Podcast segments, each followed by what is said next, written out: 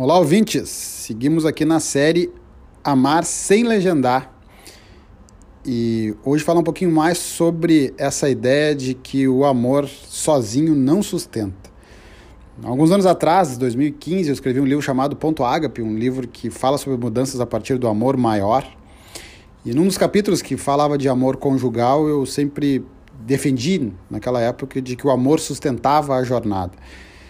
E continuo acreditando muito e continuo achando que é o maior dos sentimentos, o amor, uh, que é o que dá sentido a quase tudo na vida. É, as pessoas que a gente ama, as pessoas que a gente convive, que a gente ama, esse amor manifestado, esse amor sentido. E continuo defendendo muito tudo isso, tanto que criei essa expressão que quem está acompanhando a série aí, né, amor sem legendas, justamente para ampliar esse, esse sentimento. Mas ao longo dos anos, o benefício de dizer que nós não estamos mais lá, e eu não estou mais em 2015, estamos aqui no meio de uma pandemia 2020.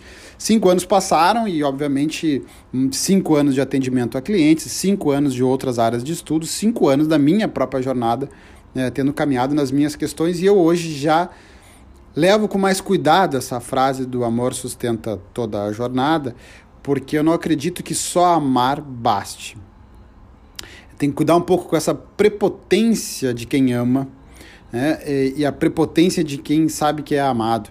E por que, que eu estou falando a prepotência? Né? Cuidar um pouquinho aqui com a palavra, mas quando a gente ama ou quando a gente sabe que é amado, há um local como se isso fosse suficiente e, portanto, nos acomoda. Então isso vale muito, principalmente para as relações mais longas. A ideia de que se eu amo e se eu sei que sou amado, isto basta na relação. E infelizmente isso não basta na relação. Ao longo desses anos todos, eu vi muitas pessoas se separarem, pessoas que se amavam e se separaram, eventualmente porque destruíram o amor antes da separação, e aí quando se, separaram já não tinham, já não tinham mais é, o amor, ou inclusive se separaram mesmo se amando, mas entendendo que não havia mais um caminho juntos, o que em algum momento pode inclusive ser até triste. E por isso que eu achei importante trazer esse assunto dessa prepotência, então, que eu tenho chamado do amor, porque essa ideia de que, não, eu amo a pessoa, a pessoa me ama, nós não precisamos fazer nada. E nas relações, principalmente nas relações longas, existe essa é, perspectiva de que nós vamos mudar. É inevitável o processo de mudança. E, e muitas vezes, é, quando a gente ama, a gente muda e a gente gostaria que o outro também acompanhasse essa mudança. E se tivermos o benefício de um bom diálogo e de um bom momento de vida com a sintonia de estarmos em mudança né, juntos, então o amor vai continuar sustentando a jornada. Mas poderá acontecer de um dos dois fazerem um processo de mudança, olharem um para o outro e dizer: nossa, essa mudança que eu estou vivendo aqui já não está mais tão compatível com a vida do outro, porque nas, nessas mudanças da vida a gente tende a mudar, por exemplo, a escala de valores não é necessariamente mudar os valores da vida, mas a gente muda a escala de valor. Aquilo que era prioridade não é mais, aquilo que não era uma prioridade passa a ser. E aí então a gente passa a não ter isso mais com o parceiro ou com a parceira. E ao não ter mais aquilo que agora é prioridade para mim, a relação começa então a se desgastar. Então, ao invés dos, dos casais acharem né, que porque amam não vão mudar e não vão exigir mudanças um do outro, é, é uma prepotência que tem que ter muito cuidado. Da mesma forma como vem aquela expressão né, de que a gente não deveria né, mudar e de que a gente deveria aceitar o outro como ele é. Essa frase é muito madura, principalmente no início do processo, porque eu não posso iniciar uma relação já exigindo que o outro mude. Agora, quando a gente pensa numa relação longa, vai ser inevitável que em algum momento se tenha esse desejo de mudança do outro, porque nós mudamos e eu gostaria que o outro acompanhasse essa mesma mudança minha, de alguma escala de valor, de algum hábito, de algum estilo, né, de alguma rotina e que eu também gostaria que esse outro, essa parceira, esse parceiro, viesse a me acompanhar nessas mudanças. Não necessariamente num tom de cobrança, porque eu acho que é aí que estraga muito as relações, mas muito mais num estilo de diálogo, poder explicar, olha, eu tenho me percebido diferente, eu tenho gostado de outras coisas, eu tenho buscado outras coisas, aquilo que era muito importante para nós, para mim já não é mais. Né? E com muita frequência atendendo casais, eu escuto pessoas que aqui na minha frente abrem percepções e desejos e valores, e o outro fala: Nossa, eu nunca soube que você mudou isso, eu nunca soube que você agora gosta disso ou não gosta mais daquilo. Então a gente precisa desse espaço de diálogo. Então eu diria que o diálogo também é base para sustentar é, a jornada toda. Estar mais aberto a essas eventuais mudanças que a gente vai fazer em nome de sustentar essa relação que é ainda baseada por amor. Então, é, continuo acreditando muito no, no amor, no amar e no ser amado, mas acredito, junto disso, com a capacidade de dialogarmos e falarmos uns para os outros aquilo que sentimos, que pensamos, que desejamos e que mudamos, porque aquele pressuposto de dizer se me ama, deveria perceber que eu mudei. E essa não é uma fala muito assertiva nas relações longas, porque não há esse pressuposto. Não há garantia de que porque ama vai perceber todas as minhas mudanças. Eu preciso também dialogar e manifestar quais são as mudanças que estão acontecendo comigo. E aí então que a gente parte ainda de um ponto mais primário ainda, que é a, o autoconhecimento, que é eu mesmo perceber que eu estou em um processo de mudança, eu mesmo perceber que estou desejando, querendo, priorizando ou mudando algo em mim.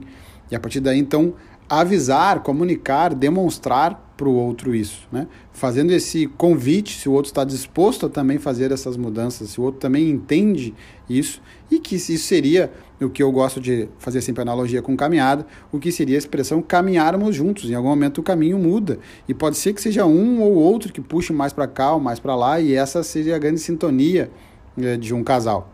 E, e o amor, sem dúvida nenhuma, é o que vai fazer a gente fazer esses, esses processos, inclusive de tolerância de algumas coisas que tem. O amor é algo que dá mais espaço para a tolerância, que é outra expressão muito importante nos relacionamentos longos. Então, eu tô, mas eu acho interessante trazer aqui como um convite para reflexão de que somente amar não basta, porque a gente pode cair neste erro, né, nesse risco que eu tenho trazido, que é a prepotência do amor. Né? Então, é, achar que ama está resolvido, achar que ama não há nada mais que eu precise fazer. Eu posso aqui me acomodar, eu posso aqui não cuidar, eu posso aqui não mais observar o outro, eu posso aqui não mais perguntar para o outro o que, que ele gosta, porque afinal a gente já se ama? Que é muito o risco dos relacionamentos longos. E esse é o primeiro sinal de um declínio do, da relação. Ele nasce deste ponto. E essa muitas vezes, inclusive, é a primeira traição porque a traição sexual é a mais aparente, é a, talvez a mais destruidora de todas, é a que mais faz as pessoas sofrerem, e portanto vou continuar defendendo que ela é ruim. Mas a primeira traição não costuma ser a traição sexual, a primeira traição é justamente essa, quando a gente passa a desejar outras coisas e a ter outras mudanças da vida e não comunica o outro.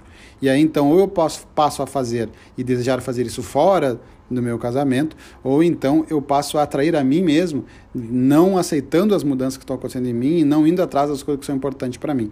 Isso vai colocando então esse amor em xeque, né? E isso vai lapidando esse amor, vai desgastando até o momento em que esse amor é, vai sumindo e aí começam a surgir decepções, frustrações, a perda da, da, admiração, a perda da admiração vai levar à perda de libido, que vai levar à, baixa a, a sintonia sexual do casal e que, bom, lá no fim, na última linha, já não temos mais nada para nos mantermos juntos. Mas se a gente fosse possível puxar um filme né, e entender aonde isso tudo começa, não, não costuma começar na ausência do amor. Né? Costuma começar na ausência do diálogo, na ausência dessa consciência sobre a mudança, na ausência dessa adaptação, desse olhar um para o outro, né, desse fazer algo em nome da relação. Isso vem primeiro do que a falta de amor. Né? Por isso que eu trago muito essa ideia de a gente não cair nesse lugar de achar que o amor basta, embora sejamos todos nós muito a favor de continuar amando e sendo amado, que, como eu falei no início, considero de todas as emoções possíveis da gente viver ainda a mais bonita.